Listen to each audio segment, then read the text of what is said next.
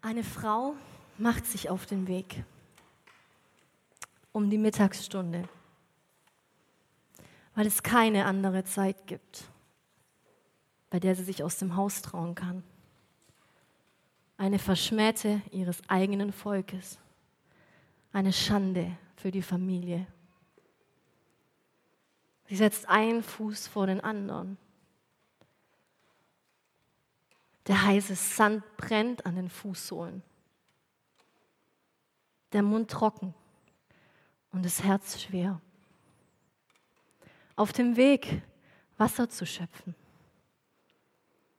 Alleine. Da am Brunnen steht ein müder Mann, ein Jude. Eine Samariterin trifft auf einen Juden. Eigentlich sollte doch niemand hier sein. Keiner sollte ihren Weg kreuzen. Sie senkt den Kopf. Einfach ignorieren. Nur nicht auffallen. Doch da, der Mann hat was zu ihr gesagt. Hat sie sich verhört? Und nochmal sagt er zu ihr, Frau, gib mir was zu trinken. Wie ich? Meinst du mich? Soll ich dir was zu trinken geben? Du weißt schon, dass ich Samariterin bin und du Jude. Daraufhin antwortet der Mann, wenn du wüsstest, wer ich bin, dann würdest du mich um Wasser bitten. Dich um Wasser bitten. Du hast ja nicht mal was, um das Wasser zu schöpfen. Bist du mehr als Jakob, unser Vater, der uns diesen Brunnen gegeben hat? Daraufhin sagt dieser Mann, weißt du, ich habe Wasser für dich, das nie mehr durstig macht und das bis in die Ewigkeit quillt. Daraufhin wird die Frau nachdenklich und sagt, wenn es dieses Wasser gibt, dann gib mir davon. Und der Mann sagt, ja, dann hol deinen Mann und dann gebe ich euch beiden was davon. Ertappt. Weißt du, ich, ich habe gar keinen Mann. Jesus, dieser Mann, der da steht, schaut sie an und sagt, du, ich weiß, der Mann, mit dem du zusammenlebst, das ist nicht dein Mann. Und die anderen fünf davor hast du auch nicht mehr. Bis hierhin hat der liebe Tobi Werner die Geschichte genommen und in eine wundervolle Predigt verwandelt. Und bis hierhin hat mich die Geschichte bis heute auch immer angesprochen ähm, fasziniert, seit ich ein Teenager bin. Also ich hatte immer einen Bezug zu dieser Geschichte und war natürlich dann in Tränen aufgelöst, als ich mitgekriegt habe, dass die Predigt schon gepredigt wurde, so zwei Tage lang.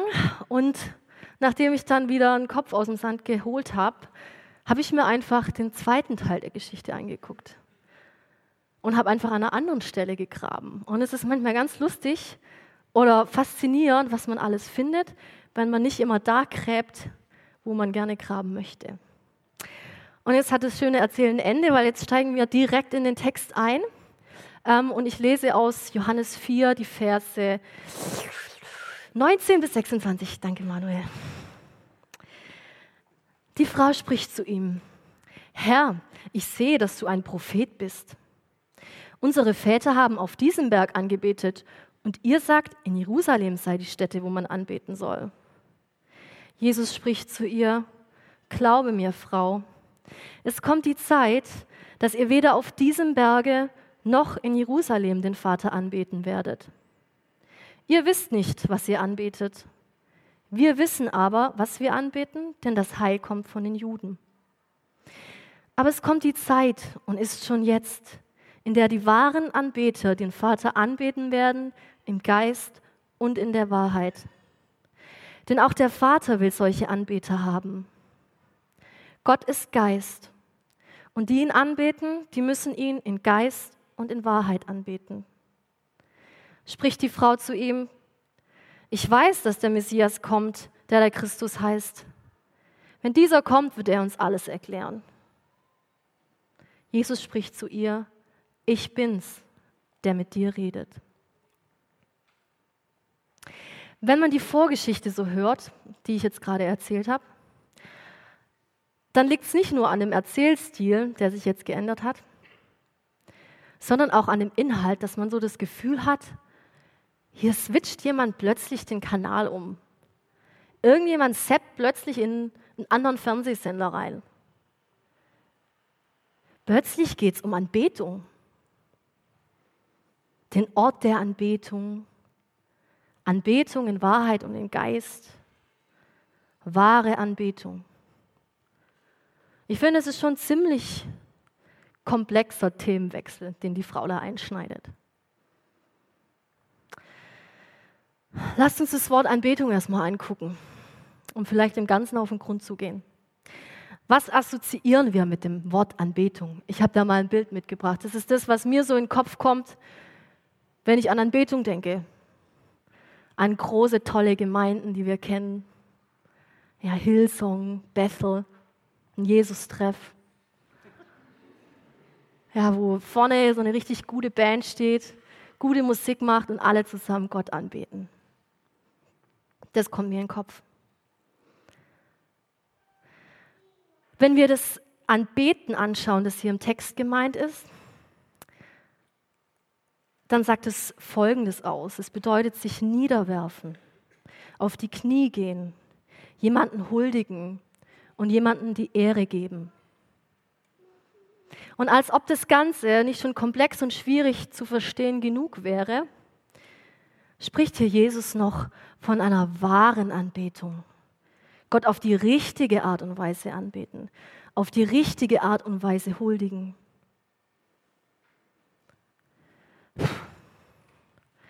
Ganz schön krasser Themenwechsel, wie ich finde. Was ist nun wahre Anbetung? Ist es jetzt Lieder singen in der Gemeinde, die richtigen Lieder natürlich? Ist es ein Niederfallen im Kämmerchen? Ist es eine Gebetsgemeinschaft mit anderen Christen oder eine spezielle Liturgie? Was ist nun wahre Anbetung? Und ich möchte mit euch ein bisschen die Frage dieser Frau betrachten, nach dem Ort der Anbetung, um unseren Fragen auch auf den Grund zu gehen. Ich habe ähm, die Predigt eingeteilt in drei Punkte. Die Frage nach dem Ort der Anbetung und erster Punkt ihre historischen Hintergründe. Der zweite Punkt die Frage nach dem Ort der Anbetung und ihre geistlichen Hintergründe. Und der dritte Punkt die Frage nach dem Ort der Anbetung und die Antwort Jesu. Nochmal, scheinbar völlig aus dem Zusammenhang gerissen, kommt die Frau auf das Thema Anbetung. Aber wenn wir verstehen, an welchem Ort sich Jesus und die Frau in diesem Moment befinden, dann verstehen wir die Frage auch ein bisschen besser. Wo sind sie denn? Sie stehen am Jakobsbrunnen, das wissen wir. Wir wissen, der Jakobsbrunnen ist bei Sychem. Und wir wissen, Sychem liegt am Fuße des Berges Garisim. Und dieser Berg, ich habe da auch mal ein Bild mitgebracht, das ist ein einfacher kleiner Hügel eigentlich, nicht mal ein Berg, würde ich mal sagen. Auf sowas steht unsere Kirche in meinem Heimatort.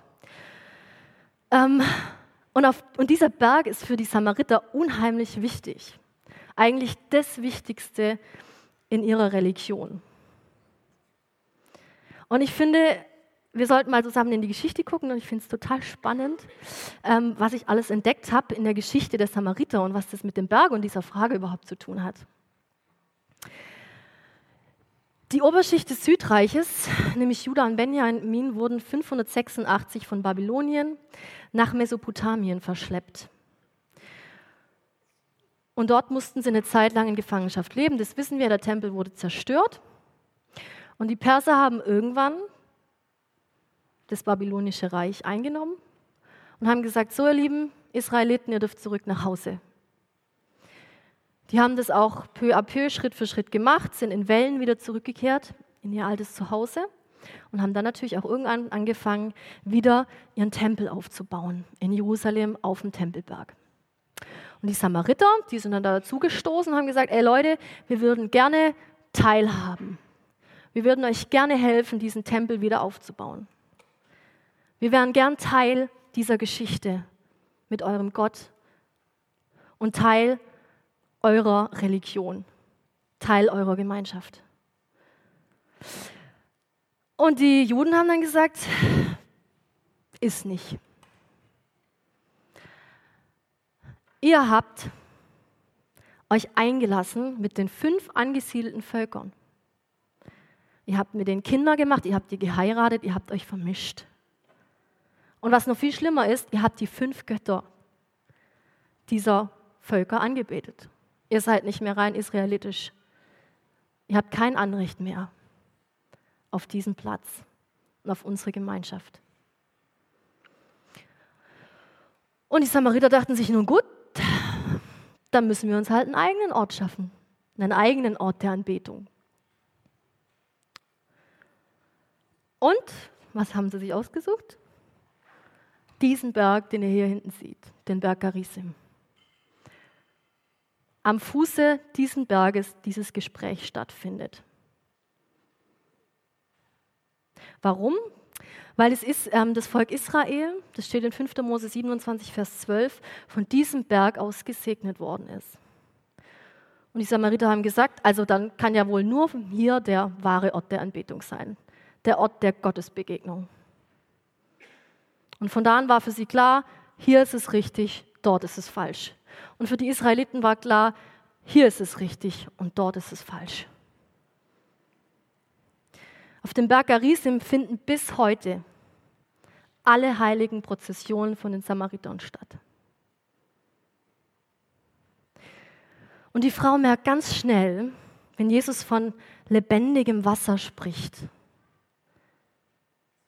da geht es nicht um irgendein Brunnenwasser, sondern da geht es um was Spirituelles. Da geht es um mehr. Und da fragt sie doch mit Recht, lieber Jude, Ihr verachtet uns.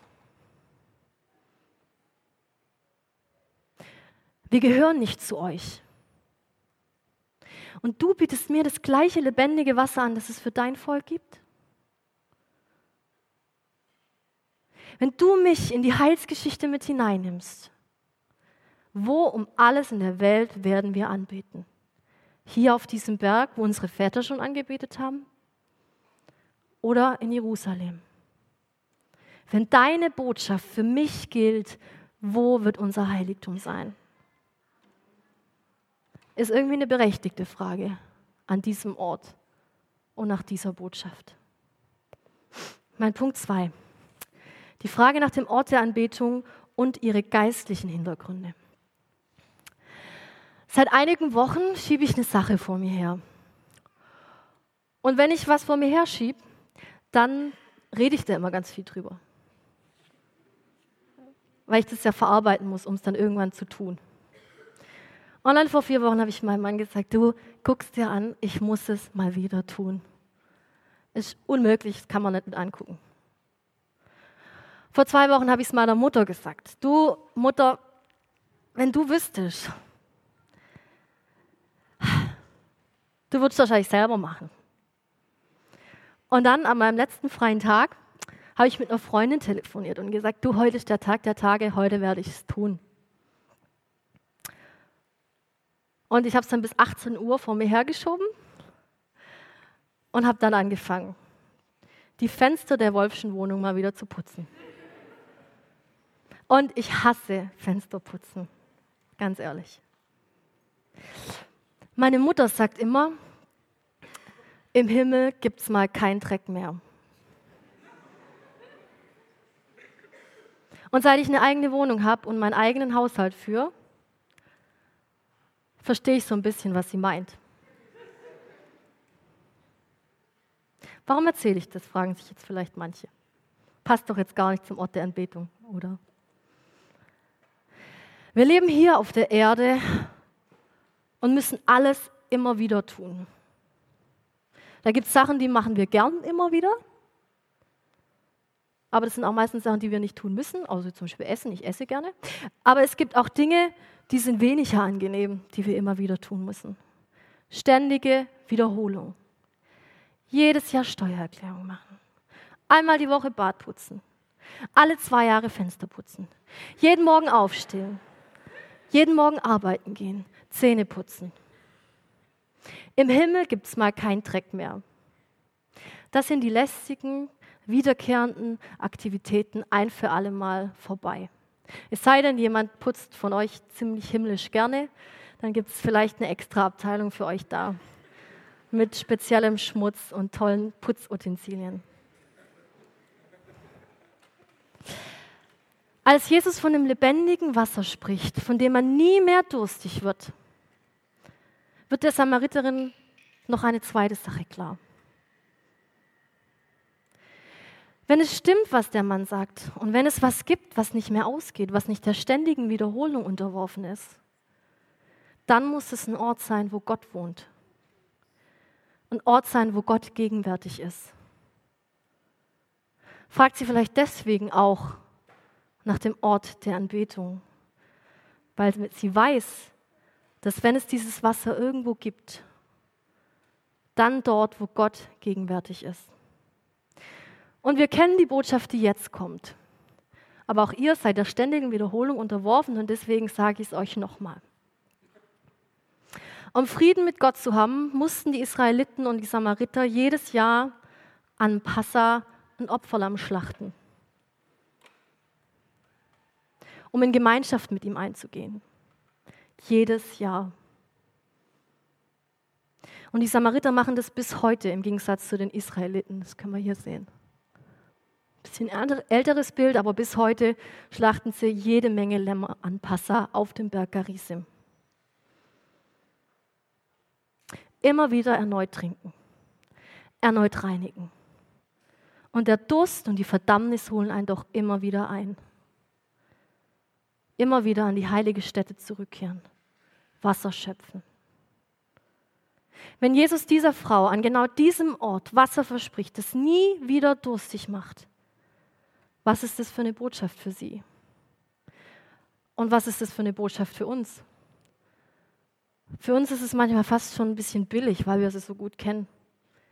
Aber die, für die Frau war das revolutionär.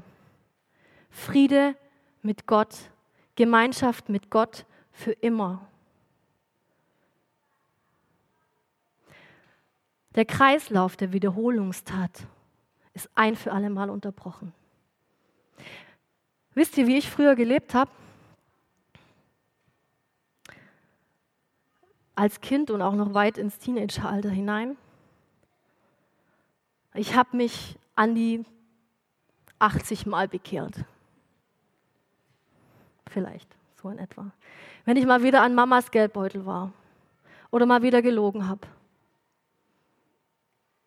Ich dachte irgendwie immer, ich bin wieder aus Gottes Gnade gefallen. Und was für ein Geschenk und was für eine Ruhe habe ich bekommen habe, als ich gecheckt habe, endlich gecheckt habe, dass diese sprudelnde Quelle an Vergebung nie mehr versiegt.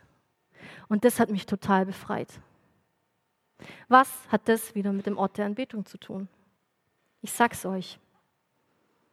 Die heiligen Orte verlieren ihren Stellenwert komplett. Sie zählen nichts mehr. Weil hier gibt es nur Wasser, das wieder durstig macht. Ist es auf dem Tempelberg in Jerusalem oder auf dem Berg Arisim?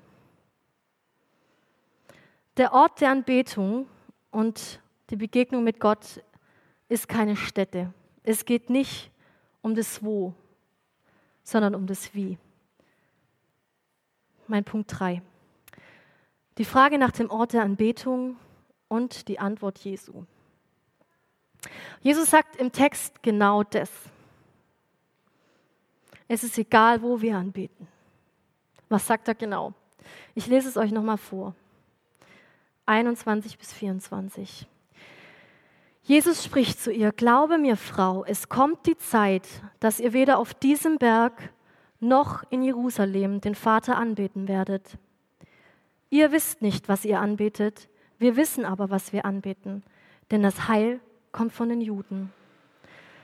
Aber es kommt die Zeit und ist schon jetzt, in der die wahren Anbeter den Vater anbeten werden, im Geist und in der Wahrheit.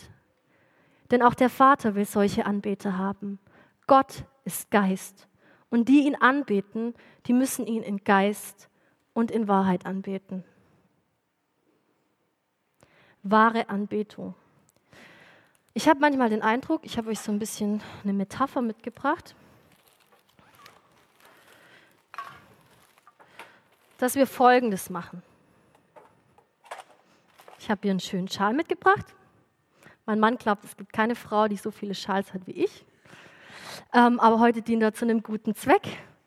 Der steht für mich für Anbetung. Und wir nehmen die Anbetung und stecken sie in eine Anbetungszeit.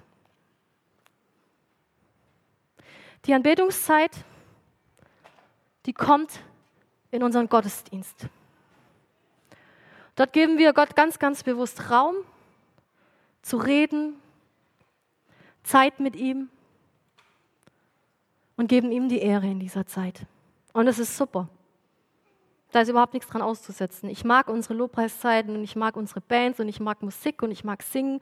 Und Paulus sagt an ganz, ganz vielen Stellen, dass wir zusammen Loblieder singen sollen. Daran ist nichts Schlechtes. Aber wenn wir Folgendes machen, wenn wir einen Deckel drauf machen und das der Ort unserer Anbetung wird, dann wird unser Gottesdienst zu unserem Berg Garisim. Dann tut es uns vielleicht gut in dem Moment. Und wir gehen nach Hause und vielleicht ist es am nächsten Tag auch noch gut. Aber nach ein paar Tagen werden wir merken, dass der Durst wiederkommt und die Sehnsucht nach Gott. Jesus spricht hier im Text von wahren Anbetern. Wer von uns will nicht ein wahrer Anbeter sein? Ein Anbeter, wie sich der Vater ihn wünscht.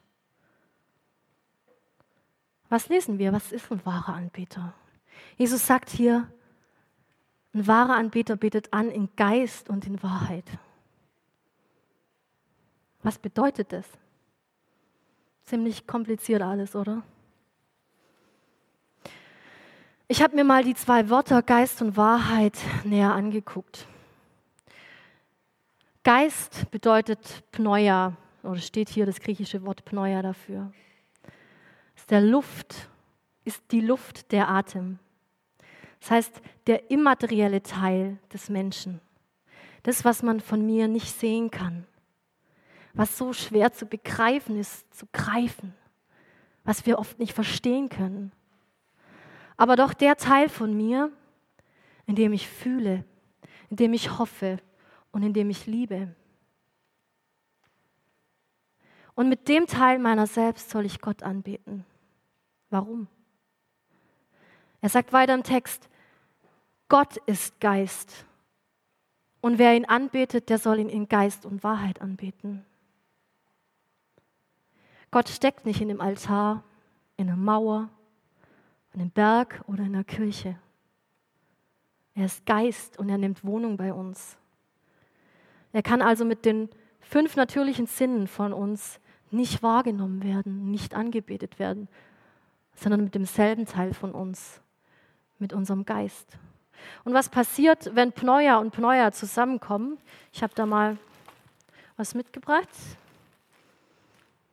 um es mal ein bisschen zu verdeutlichen, schon, ah, schon klar, das ist kein Atem, aber vielleicht kann man es so ein bisschen sehen, wenn Pneua und Pneua zusammenkommen. Schön. Wenn Pneua und Pneua zusammenkommen.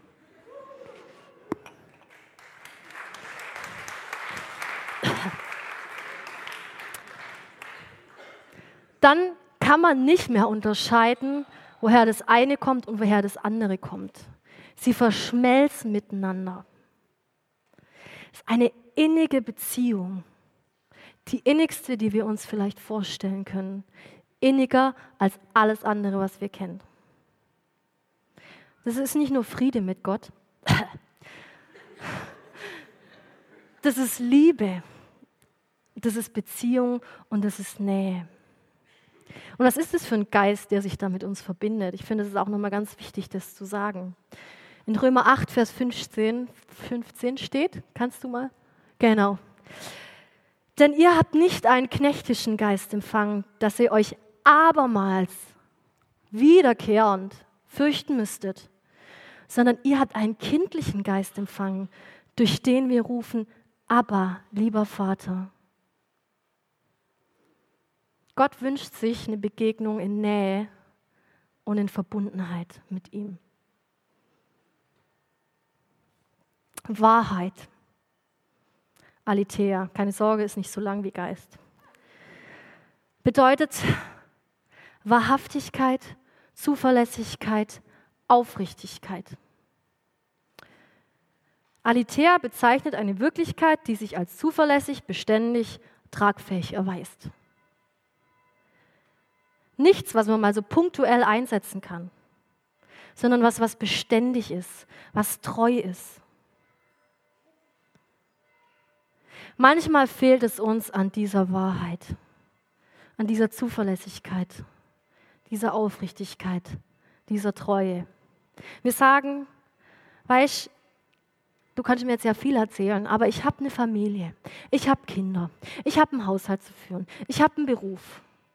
Und da Gott überall mit einzubeziehen, das ist echt zu viel verlangt. Gott mit allem in meinem Leben Ehre zu geben. Ja, das ist zu viel verlangt. Ich mache das schon hier, guck mal. Ich gehe regelmäßig in Gottesdienst. Aber Gott will in Geist und in Wahrheit angebetet werden. Das, nochmal ein griechisches Wort. Das griechische Wort für Anbetung fasst die zwei Sachen, finde ich, schön zusammen. Und dann können wir sehen, ähm, wie das alles zusammenspielt. Das griechische Wort für Anbetung, proskuneo, setzt sich aus zwei Wörtern zusammen. Jetzt wird es interessant. Pros heißt jemand und kuneo küssen. Jemanden küssen. In der Anbetung komme ich Gott also so nah, dass meine Lippen seine oder irgendwas von ihm, Hand, Füße berühren müssen. Und wem komme ich denn schon so nahe? Nähe, Geist, Verbundenheit, das haben wir gerade gehört. Und wem komme ich so nahe? Nur jemand, der mir vertraut ist, den ich kenne, dem ich täglich begegne. Ich küsse nicht jeden. Es geht also nicht nur darum, schöne Lieder zu singen, sondern es ist viel mehr. Es geht um eine gelebte Liebesbeziehung zwischen dem Vater und im Himmel und mir. Wisst ihr, wo das hier hingehört? Passt jetzt zwar nicht zu meinem Outfit, aber das sei uns mal egal. Ich ziehe es auch gleich wieder aus. Es ist bollenwarm hier. Der Schal gehört hier hin und eigentlich noch viel näher. Ich glaube, wenn Gott wahre Anbeter sucht, dann sucht er Leute, die ihn küssen wollen, die ihm so nahe kommen und die ihn kennen. Er möchte geehrt werden und gehuldigt werden. Aber nicht einfach, wenn wir uns in der Ferne auf die Knie fallen lassen, sondern indem wir ihn lieben und ihm nahe kommen. Und jetzt würde der Teil kommen, ich muss ganz kurz. Jetzt würde der Teil kommen, in dem ich euch genau sage, wie das geht. Wenn ich, indem ich sage, das und das und das und das müsst ihr machen und dann habt ihr es geschafft. Dann seid ihr nah bei Gott.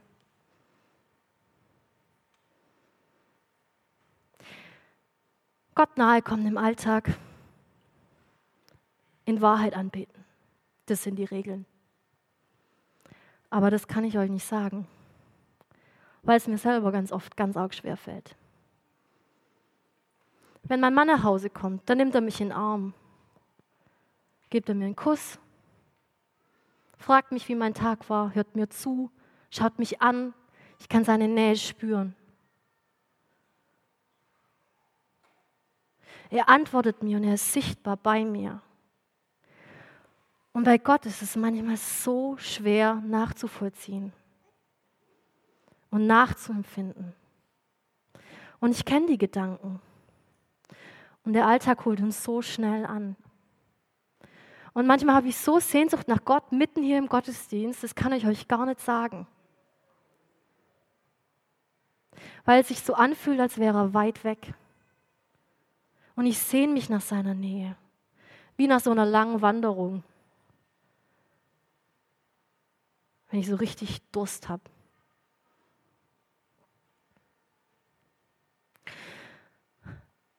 Aber über alles das, was wir fühlen und was ich fühle, möchte ich jetzt was aussprechen und euch zusagen. Gott hat uns das Geschenk des lebendigen Wassers gemacht. Die lebendige Quelle, der Geist Gottes sprudelt in uns. Das ist Realität. Lasst uns anfangen, in dieser Realität zu leben, auch wenn es sich manchmal so anders anfühlt. Das Wasserschöpfen ist ein für alle Mal vorbei. Er lebt in uns und ist uns näher, als wir uns das jemals vorstellen können. Nochmal, das ist Realität. Mach dir das bewusst, wenn du dich das nächste Mal nicht würdig fühlst, wenn du dich weit, weit weg von Gott fühlst. Du rufst nicht irgendwo in den Himmel hin oder in die Luft.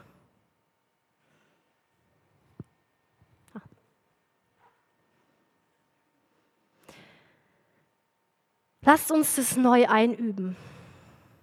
Einen Weg für uns zu finden, wie wir Gott so nahe kommen können. Wie wir Zeit mit Gott verbringen können. In Geist und Geist. Obwohl es so schwer zu greifen und so abstrakt ist. Manch einer von euch liebt es zu singen, Gitarre zu spielen, Schlagzeug zu spielen, Klavier zu spielen. Manch einer braucht voll stille Zeit mit Jesus spazieren gehen. Jemand anders geht alleine auf die Knie. Und ich möchte euch einladen, das neu zu tun und diese Sehnsucht nicht einfach Sehnsucht sein zu lassen, sondern dem nachzugehen. Vielleicht denkt ihr das nächste Mal dran, wenn ihr euch einen Schal umlegt, wenn es mal wieder wärmer, äh, kälter wird. Oder wenn es euch nicht so euer Fall ist, wenn ihr jemanden seht, der einen Schal um hat. Weil mich ja diese Geschichte schon mein Leben lang fasziniert, habe ich da auch mal einen Text drüber geschrieben, als ich noch ein bisschen jünger war. Und manche Sachen, die ich damals geschrieben habe, habe ich irgendwie gar nicht so richtig verstanden und verstehe sie heute viel, viel mehr. Und den Text habe ich eigentlich noch nie so in so einem Augenschein gesehen, wie ich es nach dieser Predigtvorbereitung gesehen habe. Ich würde den gern mit euch teilen, das ist ein ganz kurzer Text und damit meine Predigt abschließen.